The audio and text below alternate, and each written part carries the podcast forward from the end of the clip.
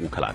H 组方面阿尔巴尼亚零比二输给了法国。第八分钟格列兹曼前场左侧任意球传中托利索禁区内抢点头球破门零比一这是托利索国家队的处子球。第三十一分钟杜波伊斯抹入禁区大力扫射门前格列兹曼跟进撞射破网零比二。最终法国客场二比零击败阿尔巴尼亚。另外的两场比赛安道尔零比二输给土耳其摩尔多瓦一比二输给了冰岛。